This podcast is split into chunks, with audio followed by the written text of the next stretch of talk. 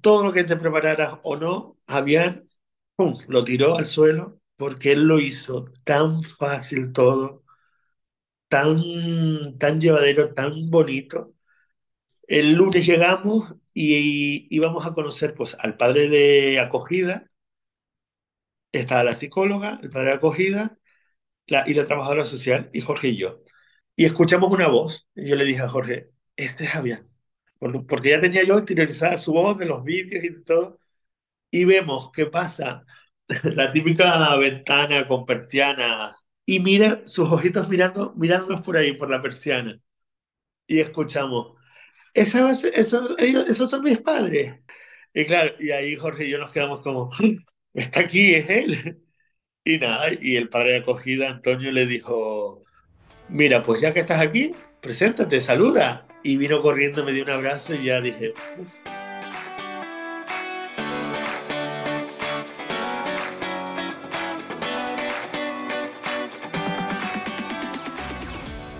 Bienvenida a F de Fertilidad.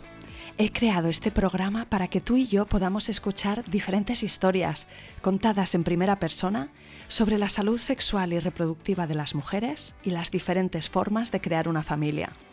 No se habla suficiente de estos temas, de cómo se vive la infertilidad, de las pérdidas gestacionales, la congelación de óvulos, la reproducción asistida, la ovodonación o donación de esperma, la adopción, la acogida, las pruebas genéticas, la crianza monoparental por elección, la fertilidad LGTB, de vivir sin hijos no por elección o del impacto que todo esto tiene en las emociones, en la relación de pareja, en la salud o en el bolsillo. Este podcast cubrirá todas las experiencias sin prejuicios, los finales felices, los casos tristes que aplastan el alma y los que aún están en el limbo.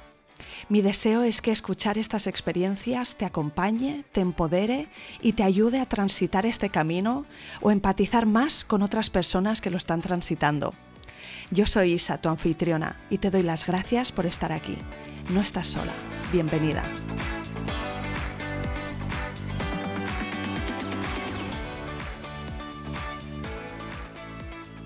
Bienvenido Pablo y mil gracias por venir al podcast F de Fertilidad. Nada, bien allá. Si te parece bien, me gustaría primero que me cuentes de dónde eres, dónde vives, cuántos sois en tu familia, un poco la radiografía de quién es Pablo hoy. Perfecto, vale, pues yo soy Pablo, nací en Argentina, pero desde pequeñito vinimos a, a Lanzarote porque mis abuelos eran de aquí, de, de la isla. Creo que tienes un poquito más de acento canario que argentino, Mucho, ¿verdad? mucho más, mucho más el acento Eras pequeñito perdió, al llegar, sí. se me perdió enseguida, sí. En cambio, con mi familia sí me sale un poco más, ¿eh? Bueno, pues yo soy de una familia de dos hermanas, yo soy el más pequeño, éramos tres, bueno, somos tres, y luego, nada, mi padre, mi madre y nosotros tres, éramos cinco, y nada, nos vinimos pequeñitos a Lanzarote en el 87, te estoy hablando de hace mucho, y crecimos, pues crecí yo como en una infancia feliz, normal, con, compartiendo mucho de familia, entonces yo creo que eso un poco es lo que mamé, el sentido de familia, de, de apoyarse, de piña, de unión. Y nada, actualmente tengo 44 años y soy sanitario, trabajo en, en el Hospital General de, de Lanzarote. Qué bien, entonces dices que siempre había sido muy familiar y, y Sí, cu- cuéntame si tú te imaginabas siempre formando tu propia familia, ¿era algo que tenías clarísimo o si lo dabas por hecho o si fue una cosa de al hacerte mayor pues ir teniéndolo más claro? pues yo desde siempre, siempre pensé, me, me veía a mí en una familia, con, siendo padre. Nunca fui más allá de con una mujer, con un hombre, sino siendo padre. Eso lo tenía claro, la verdad. Y nada, incluso cuando ya mm, la frase que se dice salir del armario, ¿no? Cuando ya acepté mi, mi sexualidad, mi, mi homosexualidad, pues seguía, seguía pensando que iba a ser padre. Y curiosamente, siempre desde pequeño pensé en la adopción. Quizá tuviste algún momento como de, de reflexionar, de decir, ostras, pues, pues a lo mejor ahora es más complicado o, o, o, no fue una preocupación en ningún momento? Dijiste, ostras, pues ya encontraré la manera, ¿no? Porque, porque las hay y, y avanzaré Pues por ese mira, la verdad que, que no, que nunca me, nunca lo pensé como un reto imposible ni complicado. Yo quería ser padre y sabía que lo iba a hacer.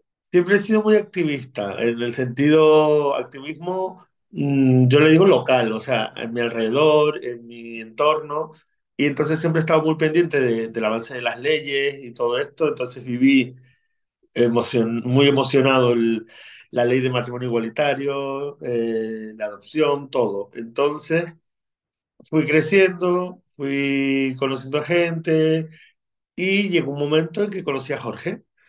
Jorge, vi- nos conocimos aquí en Lanzarote, aunque él también es de fuera, es de Chile, él, pero por estudios se vino a España y pues nos conocimos. Y nada, lo, típico, empezamos a salir, no sé qué, ya te estoy hablando de hace 11 años que nos conocimos. Cuando empezamos a mantener una relación, pues llegamos al punto que nos dimos cuenta que los dos teníamos el mismo objetivo en la, meta, en la, en la vida, el de ir caminando y formar una familia. Y se nos casamos y empezamos ya directamente con todo el papeleo de, de abrir expediente de adopción. Vale, wow. ¿Qué ruta seguisteis? ¿La adopción nacional, la adopción internacional o ambas? Sí, primero nos informamos de todo y optamos por la, por la adopción nacional, a pesar de que nos habían dicho que Era un camino muy largo, muy tedioso por el tema de burocracia y demás. Pues nada, nosotros nos, nos, eh, nos decidimos por ese, ese camino, por la adopción nacional. Pues cuéntame un poco los primeros pasos que, que disteis. A ver, nosotros abrimos expediente de adopción aquí en, en Lanzarote, aunque al ser una isla menor lo llevan desde Gran Canaria, ¿no? De la isla capitalina de la provincia. Y nada, abrimos el expediente y el primer año estuvimos un poquito como paralizados. Se paralizó los procesos de adopción en Canarias. Y nada, la ilusión, teníamos la ilusión. Y el primer año fue como una incertidumbre porque como estaba paralizado, pues no sabíamos hacia, muy bien hacia dónde iba a ir, cuánto tiempo. Antes de abrir expediente, incluso hay que hacer este curso, ¿verdad? ¿O lo pudisteis hacer en paralelo? No- me parece que una primero hay que hacer el el curso. Una vez abrimos el expediente, pues eh, pasó el primer año y en el segundo año ya nos llamaron para actualizar la, solici- la solicitud, más o menos todo el el papelerío que habíamos entregado, pues actualizarlo. Y ahí ya nos, nos dijeron del curso, hicimos un curso para padres adoptantes y la verdad que muy bien porque el curso te ayuda a aclararte, si tienes alguna duda, aclararte y decir quiero ser papá o no quiero ser papá. Exacto, y efectivamente nosotros, pues muy bien, nos gustó mucho el curso, lo vimos muy enriquece- O sea, que, que las personas que lo dan lo hacen también con mucho cariño, ¿no? Están, sí, son, son sí. parte de este proceso de, de, ayudar a una parte- familia y un niño en- a encontrarse y hacerlo de la mejor manera posible. Y forman parte ya de la historia de, de la familia, de la futura familia. Y la Y parte burocrática se os hizo un poco cuesta arriba, en plan decir, ostras, es que es horroroso, o la experiencia es que, oye, si eres paciente y si eres organizado y vas haciendo, más o menos lo sacas todo. Sí, exacto. Nosotros, el miedo que teníamos era ese, el de la burocracia, porque todo el mundo te dice siempre que es muy, muy, muy horrible, muy pesado, pero en realidad tampoco, ¿no? Nosotros presentamos todo lo que nos pedían y lo que dices tú, un poco trabajar la paciencia y, y adelante, ¿sabes? Que no te piden nada, unas cosas imposibles. Vamos, unos requisitos que son bastante fáciles de alcanzar. Y nada, por eso, nosotros después de hacer el curso empezamos un poco el tema de las entrevistas y los test, muchos test, test, test, test.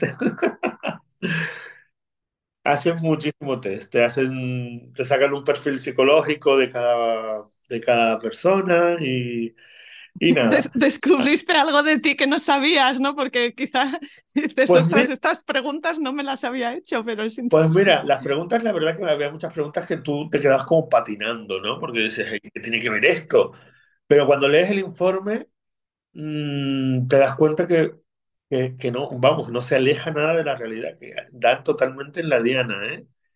Y yo al leer mi informe, pues es lo típico que cuando, lo que tú piensas de ti mismo y no lo dices por, por humildad o por, por quedar un poco bien, pues te lo decían, me lo decían y a mí me encantó. Ya, qué bien. Personalmente me encantó porque no, o sea, no está bien visto que uno diga, ay, pues yo soy súper cariñoso, súper buena persona, súper comprensivo. Entonces, que te lo diga otro y, y especialista, pues mucho más, mucho mejor. Entonces, la verdad que quedamos muy contentos con los informes porque los dos, tanto Jorge como yo, pues estábamos muy, muy identificados con lo que decía. O sea, ¿qué están buscando los psicólogos o los educadores o las personas que, están, que, que hacen estos test? ¿Qué, qué buscan al hacerlos? Hombre, a mí lo que me queda claro que el, el objetivo final es el bien del menor. Está totalmente claro que lo que quieren es asegurarse ellos que el menor vaya a formar parte de una familia donde esté, pues, bien atendido, cubriéndole todas sus necesidades. Y ya no hablo solamente de necesidades económicas, en plan la vivienda, la, comida, sino también las necesidades emocionales, psicológicas. Entonces yo creo que hacen un muy buen trabajo a la hora de, de ser tan, tan agudos en la investigación sobre cada persona. Mm. Es que al fin y al cabo es una vidita que te van a entregar y te tienes que hacer cargo. Bueno, pues em, también sé que en este proceso de adopción hay un momento que, no recuerdo si es en cada caso o cuándo es, pero que también te preguntan a nivel un poco categorías mm, si hay alguna que descartas, ¿no? En términos de- del niño al que tú quieres mm, Sí, sí, dar, tu, tu Mm. familia. Eso sobre todo es al principio, eso es cuando abres el expediente, que es lo que a lo mejor nos pareció un poco más frío y más, más chocante, porque estás rellenando y a la hora de mm, responder a las características del menor al que quieres acceder, es un poco como una carta, una carta. Suena duro, pero es así. En plan, si quieres un niño sano, con características especiales, eh, si son características especiales, pues si tiene algún problema motor, auditivo, pum, pum, crónico, leve. Entonces, como comprar un coche, parece. El tema de, pues, este color, con estas puertas, con tal. Pero luego también es verdad que, que lo entendimos porque si tú vas optar a un menor, tienes que estar totalmente seguro que vas a ser capaz de, de atender las necesidades que pide. Porque luego, yo no sé, hay mucha gente que no está preparada para un menor con con... necesidades especiales, con una cardiopatía, ¿no? Súper complicado, que o va a estar en el hospital muchas veces. o por ejemplo auditivo, pero vamos, eso pasa también con los padres biológicos. Hay muchos padres que no saben cómo enfrentarse a eso, cómo- o no son capaces luego de llevar los cuidados que necesita, rehabilitación o, o todo lo que necesite. Entonces aquí por eso te digo que ellos se aseguran ya de que tú lo que pides vas a ser capaz de llevarlo a cabo y de, de afrontarlo. Ok, así que bueno, el primer año fue mm, mm, poco movimiento y luego Sí, volvisteis a ren- reno- renovar o refrescar un poco, actualizar los papeles, la, la formación.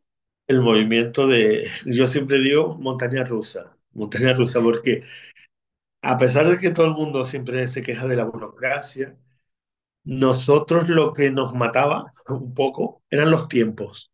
porque en un proceso de adopción no son, no te dan tiempo porque obviamente no, no saben, no saben decirte una fecha concreta por, depende de los menores que haya, depende de la situación de cada menor. Entonces, de repente sabíamos que el siguiente paso era, hicimos el curso, el siguiente paso, las entrevistas, vale, llegaron las entrevistas.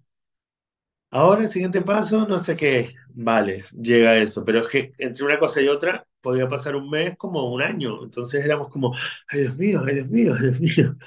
Y la verdad que Jorge es mucho más, tiene más templanza que yo en ese sentido, y nos, nos vino bien porque nos compensábamos. Yo era como, y Jorge me frenaba, me, me decía, bueno, tranquilidad, tranquilidad. Y es verdad que al final llegaba momentos en que tenías que desconectar, olvidarte un poco, porque si no, no podías no podías vivir. Y me puedo imaginar, ¿no? Que, que la mente se va a pensar, ostras, pues a lo, pues a lo mejor este niño que va a estar con nosotros eh, de aquí a un tiempo, pues, pues ya, ya está hoy en algún sitio, ¿no? Pues un poco como intentar em, concretar o... Te paras a pensar y, y, luego te das cuenta de muchas cosas. Por ejemplo, nosotros, eh, el niño nuestro, había nació, estuvo en su familia biológica y de su familia biológica pasó a una familia de acogida. Pues el día que salió la orden para que pase el niño de su familia biológica a la de acogida, fue el día que nosotros abrimos el expediente de adopción. Y a ver, sé que es una, puede sonar una chorrada, pero una casualidad para nosotros es como, wow. Es una fecha significativa. Total, es como, pues mira, la vida ya nos estaba diciendo, abran el expediente que el niño ya, a la vez de abrir el expediente, el niño ya se estaba empezando a preparar el camino hacia nosotros, ¿sabes? Que igual yo soy muy, muy sentimental y me fijo en esas cositas que... No, pero ya, Te, ya te entiendo, es que Claro que sí. He pasado por una adopción internacional, me acuerdo de ella, Miriam, que decía que hay muchos cumpleaños en una adopción, ¿no? Hay muchas fechas especiales que cuando es un hijo biológico ya se imaginaba que, bueno, tienes la fecha de su nacimiento, pero en la adopción, pues tienes el día que pasaste este obstáculo, el día que pasó esta situación, el día que me llamaron para tal. y que se quedan en la memoria, claro, son, son parte de la historia. Sí, es verdad, es verdad, tenemos muchísimo, porque un embarazo, mm, lo que dices tú, tiene una fecha, puede tardar un poquito, un mes más, un mes menos, semana más, semana menos, y aún así la espera se hace a veces mm, desesperante, imagínate nosotros, es que, te digo, de un paso a otro no sabíamos cuánto iba a pasar, pero por suerte tuvimos la fortuna de que fue bastante fluido, bastante rápido. Dime en total cuánto acabó siendo. El primer año este que estuvo suspendido no lo contamos nosotros nunca y el resto tardó un año y medio que es como, wow, nos habían dicho una media de siete años y, y fue maravilloso. Pues nosotros en septiembre entramos, en, en agosto nos dieron la, la resolución del informe psicológico y todo eso, y en septiembre ya nos dieron la idoneidad y pasamos a lista de espera, en septiembre. Pues claro, ahí empieza ya una espera que también, esta es la peor porque ya no sabes cuánto va a tardar ya tienes todo ok y estás como en la, en la casilla de salida. Porque todo lo anterior, sin embargo, que hace mucho que empezaste y tal, pero aquí ya sí es verdad, la salida de la espera. Y en septiembre pasamos a lista de espera y nos llamaron eh, a finales de junio para, para la asignación. O sea, fue como una pasada. Y, pero nada, pero la verdad que aquí en Canarias mm, yo estoy totalmente, vamos, satisfecho como ha funcionado. Sí, sí. Mm. Es, es, se hace con una agencia y es un servicio privado, ¿verdad? No, no, la adopción nacional la lleva desde la Consejería del Menor. Vale. Mm, Oye, lo tengo todo del revés, es verdad, es la internacional que me parece que sí que son con agencias. La nacional no, la nacional la lleva el gobierno autónomo de cada comunidad. Mm, y la verdad que muy bien. Yo quiero que me cuentes esa llamada que os llegó en, en junio, ¿no? La de la asignación. ¿Dónde estabas? Si estabais juntos, si te avisan de que te van a llamar o si te llaman y tú estás en el súper. ¿Cómo es? Yo estaba trabajando, me llamaron y fue un martes, me parece. Fue un martes, sí, un martes. Me llamaron y me soltaron la bomba. En plan, hola, tal, ¿qué tal? ¿Cómo estás? Queríamos, te llamamos porque tenemos un expediente de propuesta para ustedes. Imagínate, mi primera reacción fue llorar. Pum, lágrimas. Y nada, corriendo a hablar con mi superiora, porque me dijeron que era un martes y que el jueves teníamos la reunión para, para ver el expediente. Que si queríamos verlo, pues teníamos que ir a Gran Canaria, porque claro, aquí es solo yo desde Gran Canaria. Entonces imagínate, hablando con mi supervisora, por favor, que necesito, ah, llorando, llorando, y era tranquilo, qué alegría, no sé qué. Y nada, pues el jueves ya yo se lo comuniqué a Jorge, lo llamé, pues lo mismo, llorando los dos, y empiezas ya, empiezas ya la cabeza. Porque nosotros el, el expediente era para dos menores y hay una, una opción que se llama sondeo, creo que sondeo o tanteo, que es si ellos ven que hay un menor que va muy bien con, con, con, nuestras características, pero es algo diferente, nos llaman para, para ofrecernos por si queremos ver el expediente. Entonces ya imagínate, nos dijeron, es un, es un expediente de un menor diferente a lo que habían pedido. Entonces, les presentamos el expediente y si están de acuerdo, seguimos adelante y si no, no pasa nada y siguen esperando. Pues claro, nosotros dijimos que sí, pero claro, Jorge y yo éramos como, "Ah, ¿y ahora qué ¿Diferente cómo? serán tres? ¿Serán tres? ¿Serán, ay, si no son dos, entonces son tres? O, o a lo mejor uno está enfermito, o uno no sé qué, o, ay, Dios mío, ay. Vamos, te vuelves loco, te vuelves loco. Y simplemente nosotros habíamos pedido o sea, optábamos a dos menores, uno sano, hermanos, uno sano y uno con necesidades. Pues simplemente se trataba que en vez de dos era uno. Y entonces fuimos para allá, la familia, todos los amigos expectantes, y nos fuimos, nos plantamos allí en Gran Canaria y leímos el informe y nada, era un menor de cinco añitos y perfecto. Y normalmente, cuando te presentan un expediente es, es anónimo, no tiene nombres. Y aquí en el nuestro, yo no sé si de verdad, si a propósito o sin querer, se les escapó el nombre, estaba escrito el nombre del niño. Y yo, sinceramente, en mi interior, cuando estábamos leyendo y vi el nombre, dije, ya está, este es mi hijo. Fue súper, súper bonito, la verdad. Y, y nada, y la verdad que emocionante, emocionante.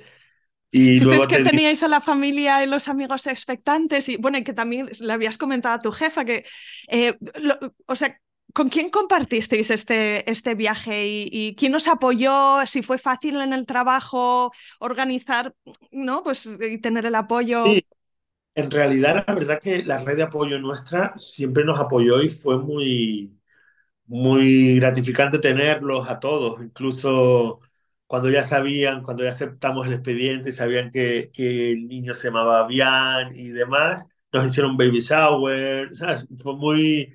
Los amigos y la familia, la verdad que siempre estuvieron ahí. Es verdad que Jorge y yo siempre echamos en falta compartir a lo mejor con alguien que estuviese viviendo el mismo proceso que nosotros o lo hubiese vivido antes.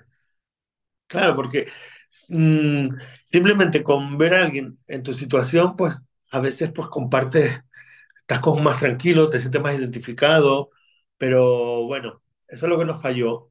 Y yo creo que un poco de ahí nació la idea de, de la página de Instagram nuestra ¿sabes? de compartir un poco el proceso de adopción y de, además de visibilizar, porque ya te digo que el activismo lo llevo yo muy dentro, de visibilizar una familia mm, homoparental, pues además el, el objetivo también es pues un poco ayudar a compartir dudas, a compartir momentos con personas que estén en el mismo proceso que pasamos nosotros. Exacto. Din- Dinos cómo es la cuenta en Instagram. Eh, diario de dos papás. Estamos muy contentos. Tenemos ya cuatro mil quinientos me parece, o 4.500 por ahí. Y un poco sorprendidos también, porque es verdad que yo siempre he sido de redes y empecé yo en mi propio perfil a poner diario de dos papás y contaba cositas, ¿no? Ah, Y no vale. pasa mucho tiempo hasta que le conocisteis a Bian, ¿verdad que no? Pues no, la verdad que no. Nosotros teníamos justo un viaje a, a Nueva York, nos íbamos a ir y dijimos, pues nada, el viaje se, se queda ahí y ya está. Y ellas, o sea, la psicóloga y la trabajadora social nos dijeron, mira, vayan al viaje porque el papeleo que hay que hacer ahora se tiene que hacer igual, estén aquí o no estén aquí. Entonces, pues nada, nos fuimos a Nueva York y ya con la fecha de volver para empezar a conocer al niño y todo eso. Pues imagínate, el viaje a Nueva York, muy bonito Nueva York, pero no nos enteramos de nada porque estábamos pendientes de- del teléfono que nos mandaban fotos, nos mandaban vídeos del niño, eh, salíamos y comprábamos ropita para el niño, un muñeco, le hicimos un oso de peluche, de estos que lo rellenas tú, le pones un corazón con un ritual, se lo hicimos para el niño, o sea, Nueva York fue como la antesala de recibir a Miami. De hecho, llegamos aquí un sábado, el domingo fue lavadoras y volver a hacer la maleta para el lunes estar ya en Gran Canaria.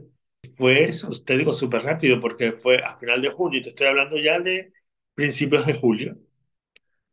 En- a finales de junio dijimos que sí, vimos el expediente, dijimos que sí, volvimos otra vez a firmar ya como que aceptábamos. Ahí fue cuando nos enseñaron y vimos por primera vez la, la carita de Damián, porque al principio es todo anónimo y una vez ya firma, pues nos dijeron, pues nada, ya son padres y ahora les, les falta pues conocer al niño y nos enseñaron las fotos y ese momento fue mm, precioso, hermoso.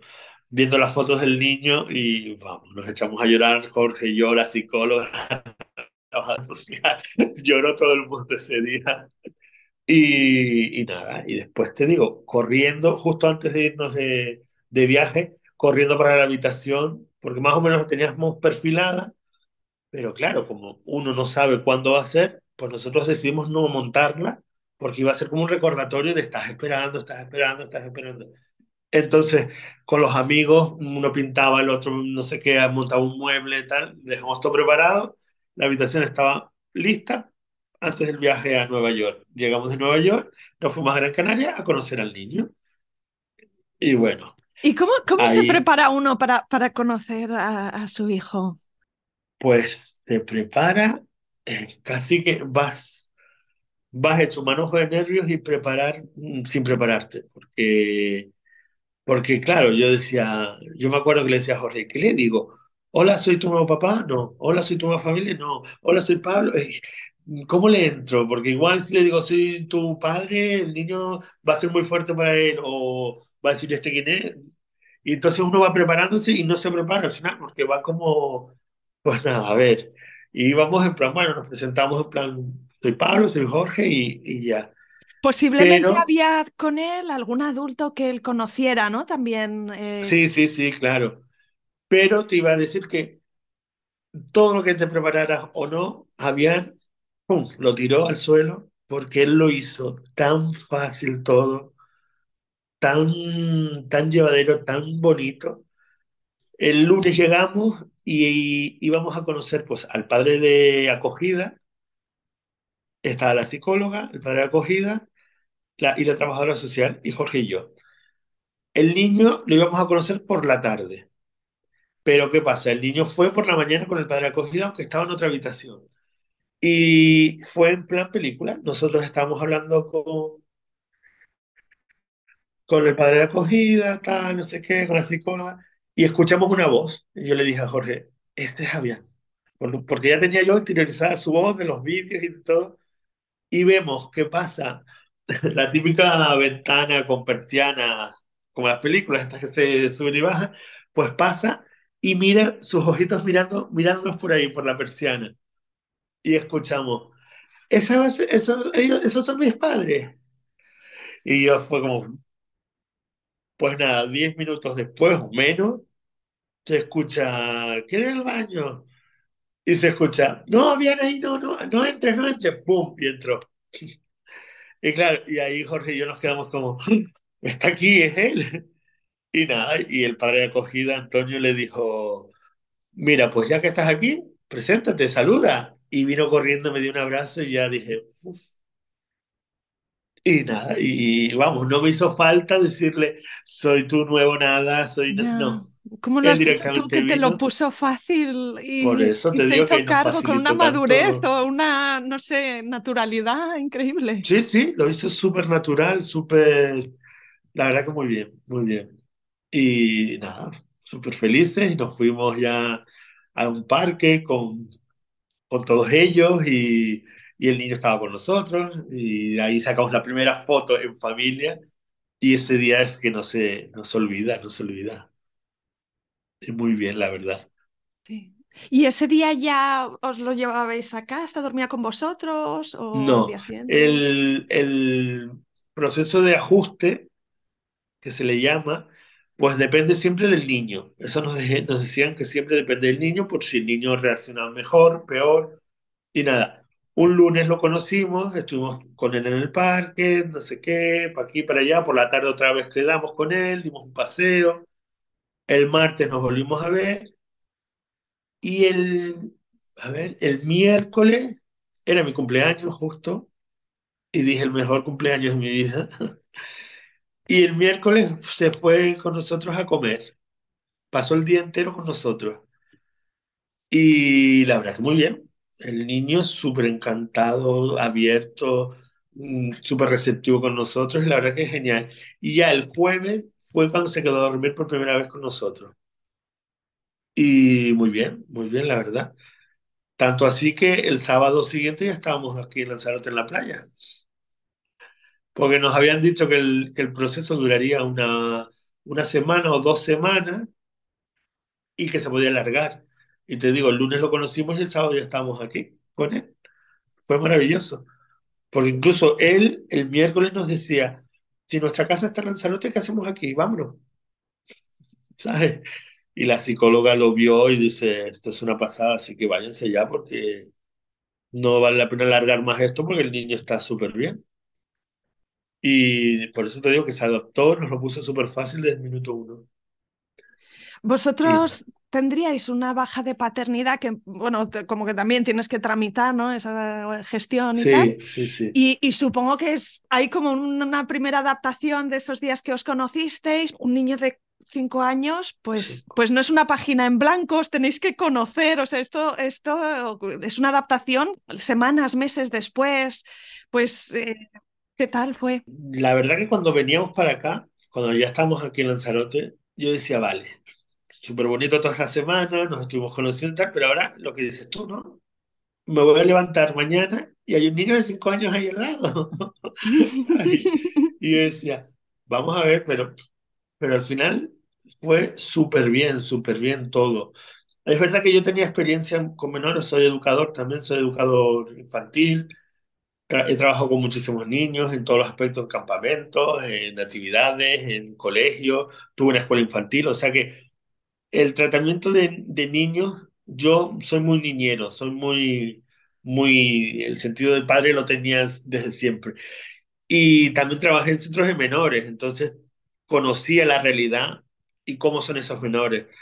Pero mira, yo creo que lo que funcionó fue la naturalidad y el cariño, el cariño, porque era un conocimiento mutuo. El niño es verdad, no conocíamos nada, nos tenía que contar muchas cosas, teníamos que aprender mucho de él, pero él de nosotros también, igual. Y entonces, pues, es verdad que al principio te dicen que may el mayor tiempo que sea con la baja, con, con la baja de paternidad, con las vacaciones, con todo, para que el niño vaya creando, pues, la vinculación y, y su espacio, su, los primeros, yo qué sé, la primera, el primer mes creo que el niño no, no salió a dormir en ningún sitio, sino en casa, y aunque los abuelos estaban locos porque que venga a dormir, los primos, pero para que él sienta ya, se haga su, su, su, se afianza en su lugar, mi casa, mi habitación, mis cositas, y te digo, el día a día, pues, pues maravilloso, aprendiendo los, los tres, eh, en plan, bueno, vamos a ver, mm, vamos al súper, claro, que le compro, ¿no? Porque ¿Qué le gusta pues, comer? un poco tanteando. le... Un yogur, claro. de, ah, de, de, fresa te gusta más. Ah, ah, te gusta este de chocolate y este no de vainilla. Ah, y así. Fue un aprendizaje, pero fue muy bonito porque fue de una forma muy natural. Nunca nos dijimos, venga, ay, vamos a ver si esto, si tal. Simplemente en el día a día íbamos haciendo las cositas con él y tal y ya lo iba, se iba dejando conocer y él nos iba conociendo también. Él ya sabía un poco más, iba aprendiendo que para bailar me llamaba a mí, para hacer manualidades llamaba a Jorge. Entonces, pues así, un poco al día a día.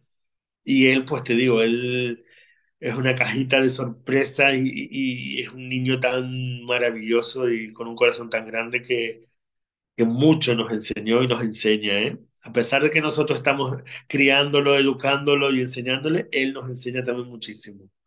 Y quizá incluso mejor que vuestra expectativa eh, cuando sí, miras atrás. Eso sí es verdad. Sí, porque es verdad que, por ejemplo, en el curso te, te preparan para lo peor. que a ver, que yo lo entiendo, no es que sean negativos, sino que son realistas y, y, no todos los casos son como el nuestro, la verdad, tanto en tiempo como en el niño, en la adaptación, en todos. Y yo creo que veníamos tan preparados en ese aspecto que luego dijimos, pues tampoco es tanto, ¿sabes? En ese aspecto, pero, pero bien. Incluso luego, el primer año, la psicóloga cada vez que venían a Lanzarote, pues a hacer otros estudios de familia, nos veíamos y lo veían y la última vez que los vimos nos dijo, tanto la psicóloga como la trabajadora social nos dijeron, pues pensamos que iban a tener algún problema con él, pero estamos alucinando con ustedes. Y nada, te digo que el niño, el niño fue una flor que nos entregaron chiquitita y ha crecido y ha abierto sus pétalos y su, vamos, ha, crecido y, y que ha florecido este tiempo con nosotros y estamos encantados. Así que bueno, en vuestra experiencia sí que es como incluso mejor de lo, de, lo esperado. Sí, sí, la verdad que sí. Pero la mayoría de las preguntas que nos hacen es sobre cómo arranco, cómo arranco en el proceso, dónde voy. Que, y es verdad que nosotros, por ejemplo, pues fuimos directamente a internet, buscar, pero es verdad que siempre, si te lo cuenta alguien que ha vivido eso, pues como que te sientes más arropado, ¿no? Más, más abrigadito. Y la mayoría es eso, nos preguntan cómo, cómo a, dónde voy, cuáles son los pasos, que entonces nosotros... ¿Qué me van a pedir de documentos? Exacto. Y, y, lo que me hace mucha gracia, que la gente lo hace porque no lo sabe, pero mm, me causa gracia un poco que me dicen, ¿cuánto cuesta? Y yo es como, mm, a ver, no cuesta, no cuesta nada económicamente, porque es un, un, servicio, o sea, es un servicio que ofrece el gobierno de Canarias, bueno, los, los, gobiernos autónomos de las comunidades. Es verdad que tú te tienes que pagar, por ejemplo, los, los gastos de trayecto para ir al sitio tal, o cuando fuimos a conocerlo tuvimos que eh, pillar una casa, alquilar una casa de esa semana, pero vamos, que en realidad lo que cuesta están acostumbrados la gente a la adopción internacional. Exacto, ahí es donde Esa sí es un desembolso, y entonces ahí ya hay un poco de dudas, pero bueno, la mayoría nos pregunta, las preguntas que recibimos son casi todas de cómo se empieza y cómo va el, proceso de educación o, o, qué hago si el niño tal, eso hemos tenido menos, pero hemos tenido algunas. Pero es verdad que hemos alucinado porque nos han escrito de muchísimos sitios, sobre todo de Canarias, obviamente porque nos movemos aquí, pero de la, de la península también nos han escrito y nos han escrito de, de Sudamérica, de California, ¿sabes? Que digo, madre mía, pero muy bien, muy contentos. Incluso hemos llegado a conocer a varias parejas que conocimos por, por Instagram, hemos conocido a varias parejas, de hecho, dos de las parejas ya tienen su, su hijita asignada y muy bien, la verdad. Entonces vamos haciendo como una pequeña familia también pequeña gran familia. Em, no sé si se nos ha quedado algo en el tintero, mm, algún último mensaje que quieres que escuche la gente y que se quede con ese mensaje al final. Hombre, a mí lo que me gustaría es que la gente supiera que lo que hablábamos, que a pesar de, de lo oscuro que pinta en el proceso de adopción, pues mira, de, de tantas adopciones, pues hay algunos casos como el nuestro, que ha sido como, no te voy a decir que fue perfecto, porque es verdad que pasamos las esperas, las dudas, las incertidumbres, pero vamos, que en realidad hago el resumen y es una maravilla. Mm. Y encima nos tocó, yo creo que fue el, el niño, el mejor niño del mundo. pero nada, que vamos, que dentro de todo el proceso de adopción, de como te lo pintan, que siempre piensen que, que hay un, hay un faro de luz y que puede ser súper bonito y especial, que no tengan que, que vivirlo con miedo.